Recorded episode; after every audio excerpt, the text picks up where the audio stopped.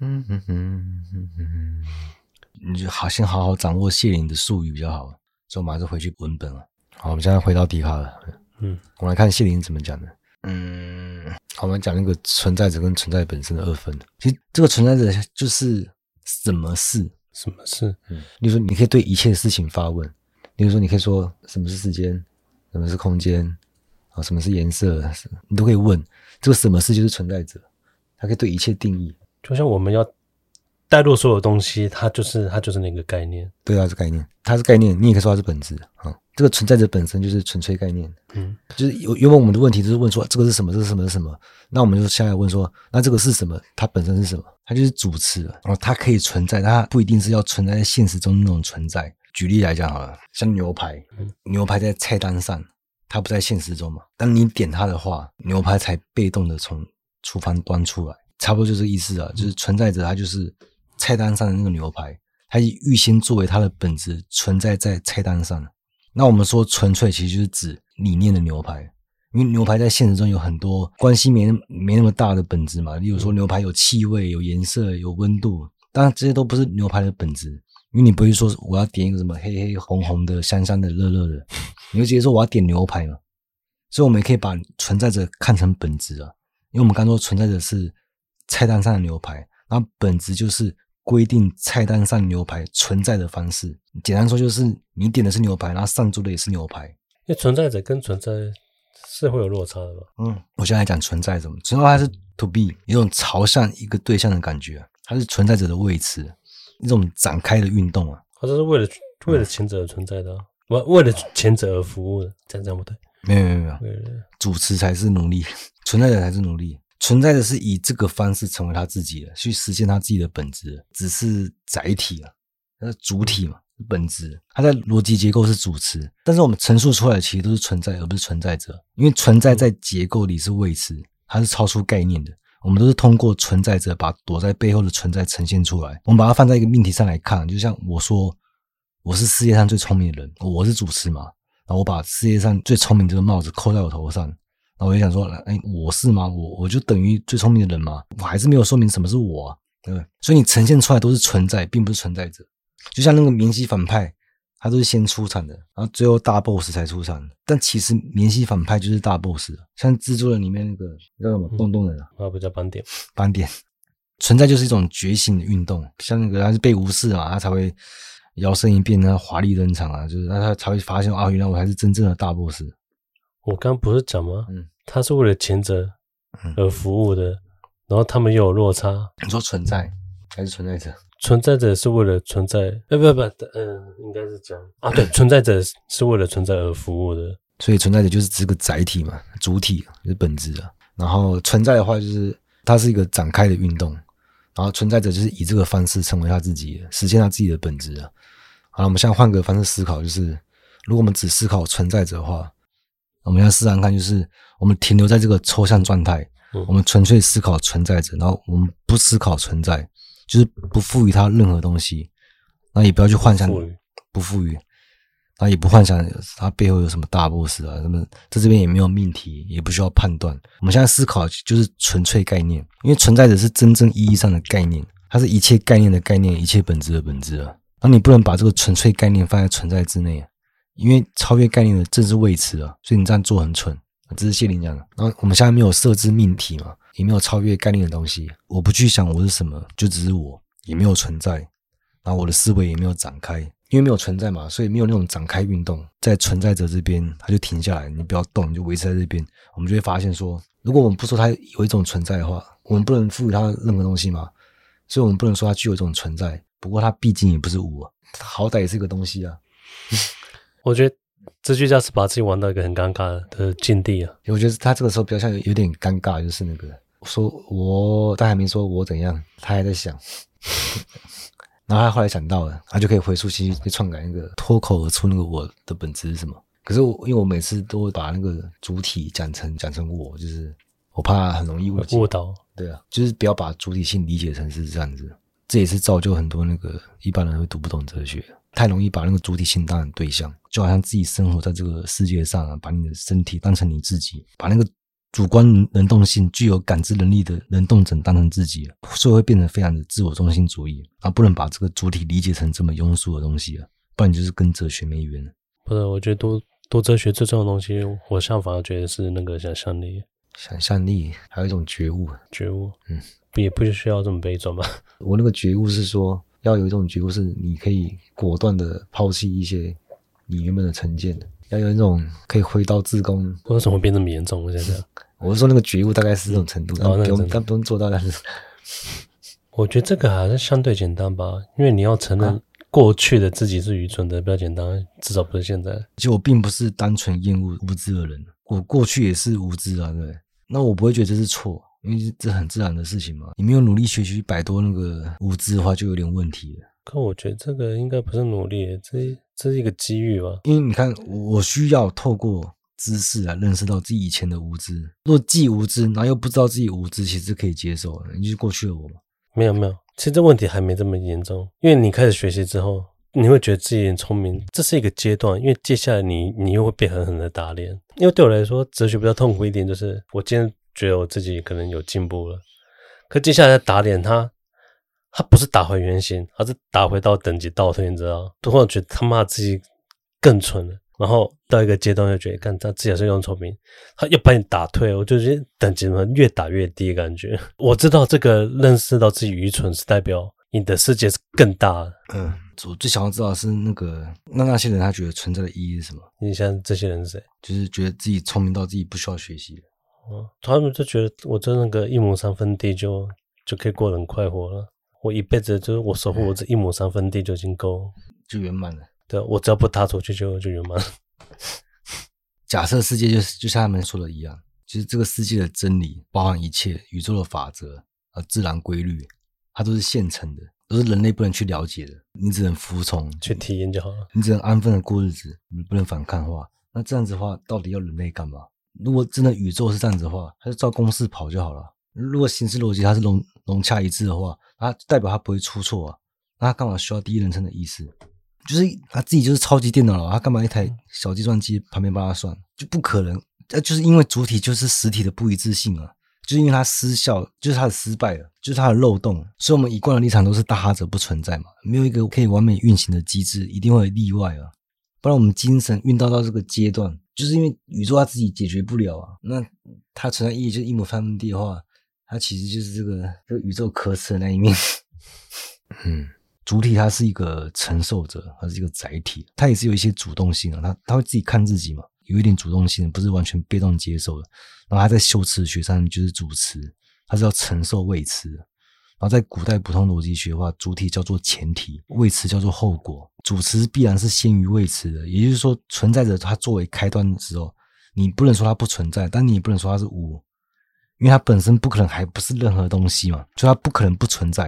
然后这里的存在，也就是我说的那个说述的力量，它是外在于概念的存在。这种状态它是不能维持太久的，它马上就会发生短路，它概念就会翻转。我不知道它是主体了，可是我们一旦想，它马上就变成客体，我们把它当成对象。嗯，所以这里就马上概念就翻转了。原本它是主词，它马上变成客体，因为我们原本思考是纯粹概念，是单纯的主体载体，当然也不是五嘛。它要摆脱无的状态，然后作为一个客体而存在，然后在这边主体就转化成客体，存在者本身它就变成对象意义上的存在者。如果都没人理存在者的话，那它就是无。一旦他开始想说我是什么的时候，那存在者就会被当成对象而存在。所以，我们只要一思考它，只要按照它的概念作为存在者自身而存在，就是像念咒语一样，然后它会直接变身去篡改它的本质，变成对象意义的存在者，变成一个不可能不存在。必然的盲目的存在者，那这里的盲目指的就是，其实就跟我们一般意义的盲目一样。像我如果直接行动，如果没有去去设想后果或是其他可能性的话，那这个行动就是限于行动的概念，那我们就可以说这个是盲目的行动嘛。那一样就是，如果没有一个先于存在的可能性，可能性代表它它能存在，哎，也能不存在。那没有这个可能性的存在。它就是一个绝不会不存在，是只能必然的存在。它自己就限于它自己的可能性，所以它是盲目的存在。我是有个问题是，嗯、你没有拉低门槛啊？不然我们重新整理一下。嗯，一开始我们把存在者放在最前面，嗯，好，然后我们是透过存在者才得到存在嘛？对，哎它所以它是先于存在，是存在的可能性。是保持在第一位的东西。但这个状态它 hold 不住，它维持不久。这个维持不久不是说时间意义上的，它是逻辑意义上的，因为它是一直在前面开路的嘛，所以它不可能不存在啊。那不可能不存在的东西，它绝对不会有可能存在。它不会有可能存在，嗯，不可能不存在的东西，它不会有可能存在啊。因为我们说过，存在的可能性，它自身也包含着不存在的可能性，所以不可能不存在的东西，它绝对不会有存在的可能性。嗯。然后存在就是现实性嘛，它已经现身了，它是先于可能性的，这样理解？嗯，所以像我们不是说明晰反派都走在前面嘛，它已经开路了，所以它一定存在。大家对存在而言，存在就是它那个还没出场那个大 boss 啊，它是大 boss 的可能性，也就是说他自己变成大 boss 的可能性了。但也有可能怎么样，就是如果从头到尾主角都没有发现他，他也没有被觉得被无视。他就不会进入到第二阶段，所以他会不会觉醒变成大 boss，完全是看状况的。所以他也包含不存在的可能性。他作为前面免息反派的时候，他已经站在最前面了，已经没有杂鱼的杂鱼了，所以他当炮灰就是首选嘛，已经没有先于他的可能性了，他已经是现实性的，就是你已经登场，你就没有可能性说那我不要登场而已，对不对？所以他是不可能不存在的，他也就是盲目的存在嘛，他就是蒙着眼就上了，然后然后这种盲目的存在又怎么样？就是他自身的可能性没有先于自己，他就没有想过后果啊，他就上去送死了，所以他是存在先于可能性，这就是盲目的存在。你这样讲已经已经讲得很清楚了，所以目前存在本身跟存在者跟存在还可以区分吗？嗯，可以。嗯，存在本身跟存在是同一个，只不过是一个是作为名词，一个作为动词。嗯，对。如果你没有把握到这个必然的存在，我我用谢宁的原话来讲啊，如果你们有了这个概念，你同时就可以理解。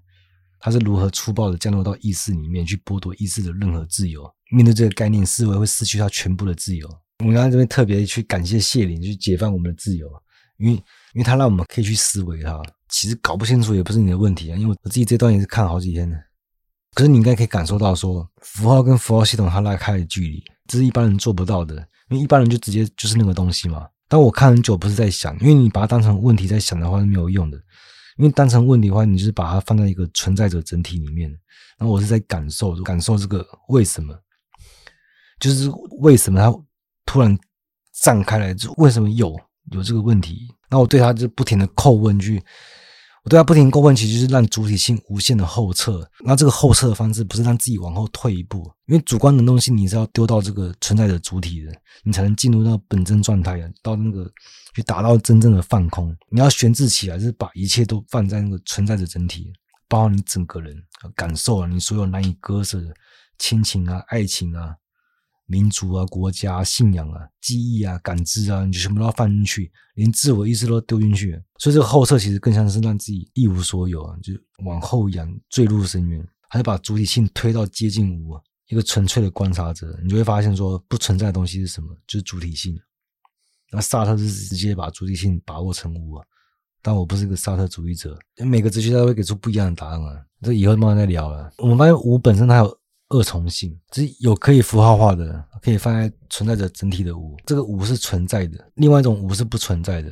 你只要去把握到这两两个无的差异，你就可以把握到差异本身。这个差异本身就是定义了什么是存在，什么是不存在。你要去把握到那个最小差异，就是自己跟自己的差异。然后每个概念都用这种差异去把握概念自己跟自己的差异。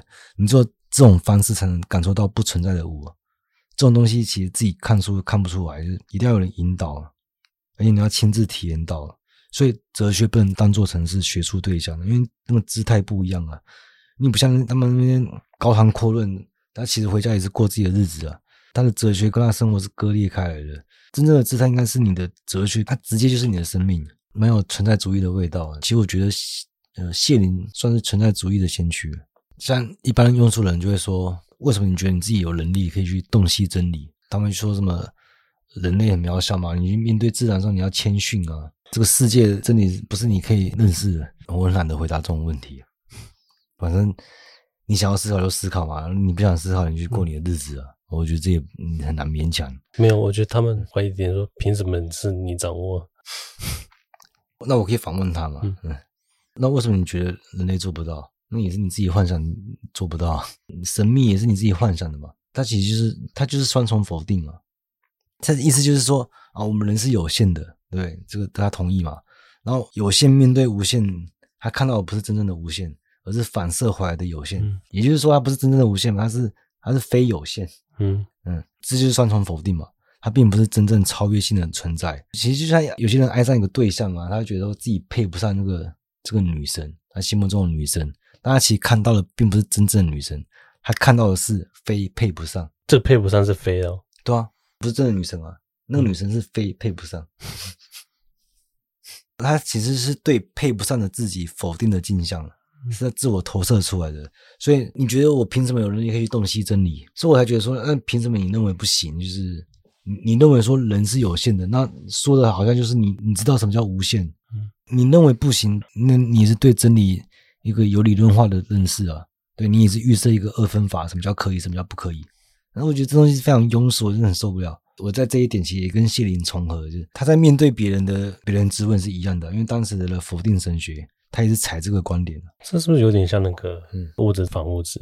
物质反物质。如果说你要把反物质当成物质的镜像产物，好像也对应不上来。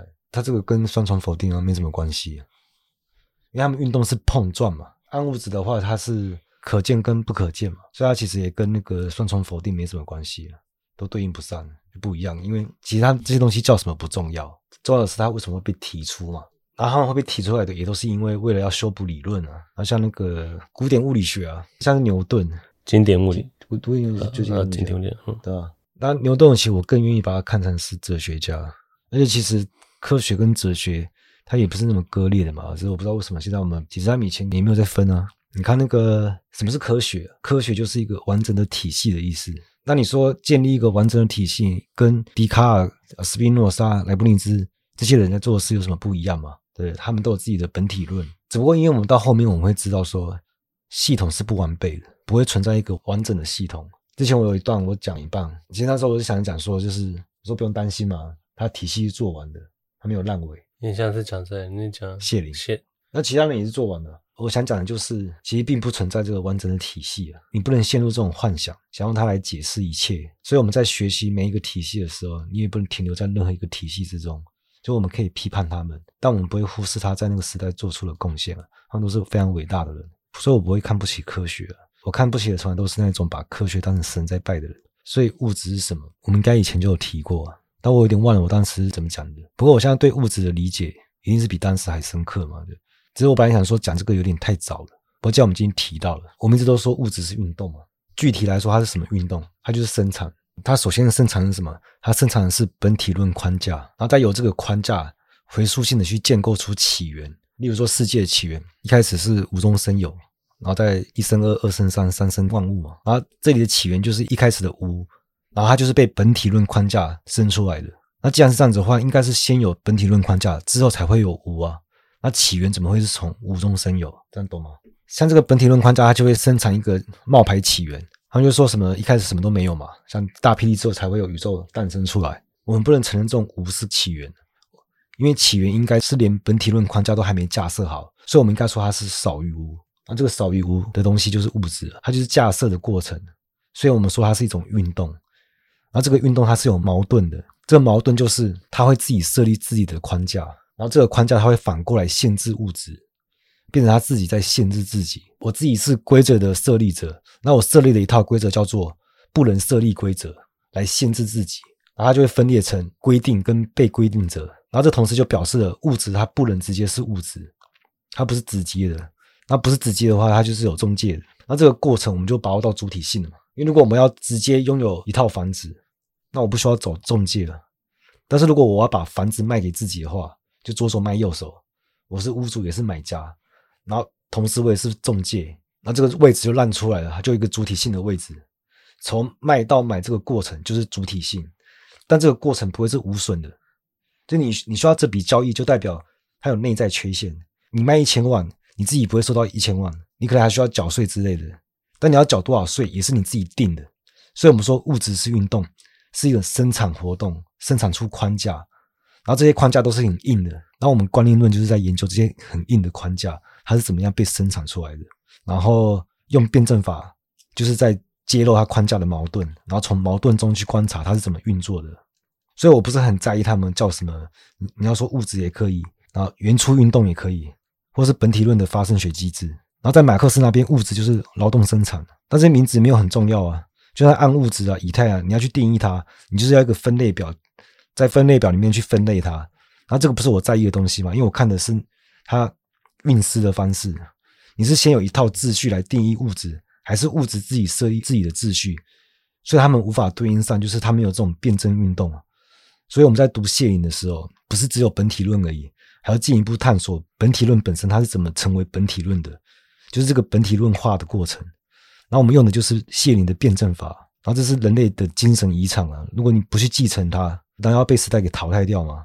所以我会这么重视学习、努力啊、劳动、创造，因为这不只是人的意义而已啊，它也是人的使命啊！好，继续下我抽根烟。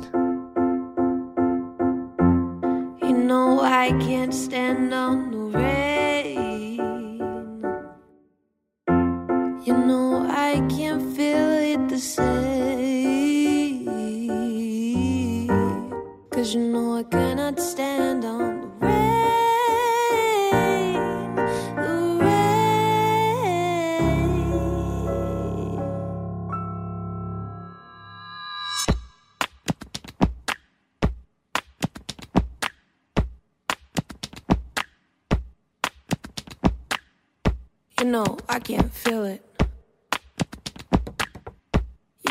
Can't feel it. You know I can't feel it. You know I can't feel it. You know I can't feel it.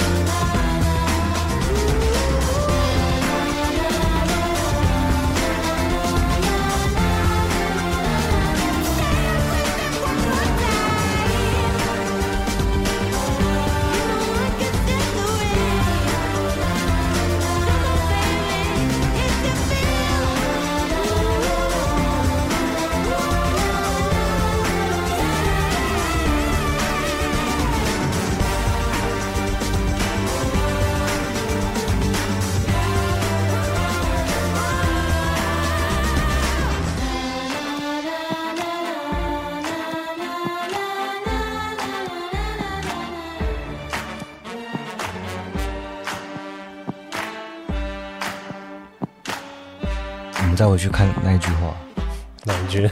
上帝是一个必然存在的本质。我们感觉要绕老大一圈哦。这样绕回来之后，其实我回来看，已经不忍直视了。他认为偶然的存在是一种不完满，然后上帝是最完满的本质，所以上帝是一个必然存在的本质啊，一般也都可以理解。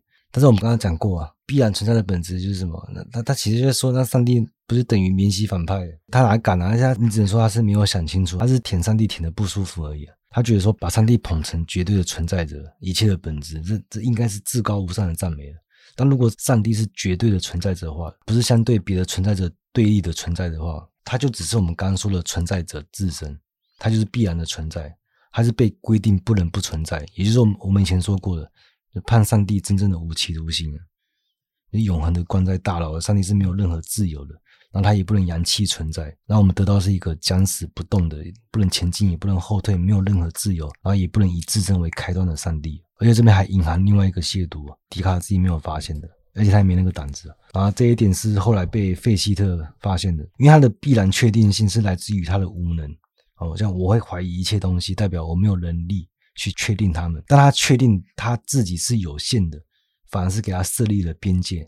他可以知道哪些范围内的东西是是他可以确定的，他的无能就变成他的认识能力。然后这个边界不是他自己设的，是上帝画出来的。就例如说光谱上，我可以看到就是红色到紫色这之间的范围嘛。那我不能超出这个界限体验到别的颜色，但我可以体验到范围内的颜色。也就是说，我的无能是上帝确定的，上帝限制了我。那就是说，有限性是来自于外在的。意思就是说，我本来是全能的，我是被限制的。如果没有上帝的话，我是全能的。你会发现，其实笛卡尔是把主体性抬得非常非常非常高，但他自己没有意识到。但亵渎上帝其实小事而已啊，因为我们得到更棒的东西啊，就是直角坐标系。嗯，因为上帝给我边界嘛，因为我原本是没有管延性的，没有办法投射到坐标上，但是上帝帮我画了这个坐标，让我有个背景，可以获得时间性的存在，就是说我可以一直思考嘛。但他这边又犯了一个错，他没有区分内时间跟外时间。我是是存在内时间的，那他的怀疑都只是在纯粹经验性之上。他能感觉到我在怀疑，你可以持续的怀疑，就代表说内时间意思是可以消解掉同一性的。像是你原本在看一个人，他的生死是在一个瞬间一个点上，但内时间意思就是把它展开来，你就可以看到一个人出生到死亡的过程。所以这个能力是让他可以持续的怀疑，然后笛卡尔就是没有区分这个内时间和外时间，就会造成内时间是一个变数，参数变值就会跟着变嘛，所以他就可以用坐标系去把握事物，因为他没有去怀疑体验到的时间会不会根本就没有发生过，这一点是被谢林精准把握到的，但是他也造就了笛卡尔坐标系，所以我们就可以画 x 和 y 轴，那这种科学进步其实来自于他自学的无知，但我我们也可以不同意说。上帝等于必然存在者的本质啊，把上帝描述成盲目的存在者，其实也怪怪的吧，就跟我们印象中的上帝不太一样。如果这个盲目的上帝真的是我们上帝的话，那我们就要想说，我们要怎么在一个盲目的上帝里面得到一个世界？除非我们可以证明，从盲目的存在那边可以流溢出其他的存在，因为必然的存在者是僵死的，他没有任何自由，那他也不可能创造，他顶多只能流出来。那因为他是不自由的上帝。然后自由是纯粹抽象的概念嘛，它是不能再抽象的，它只能现实化。所以自由它一定会带来创造。然后不自由的上帝，最多它只能是流溢性的，这样其实也没办法解决问题啊。我们应该这样说：上帝他的确是盲目的、必然的存在的本质。但上帝作为上帝的时候，他能够扬弃掉他自己这个存在，这个必然的存在。然后这个作为无跟事物之间的差异，它就凸显出来了。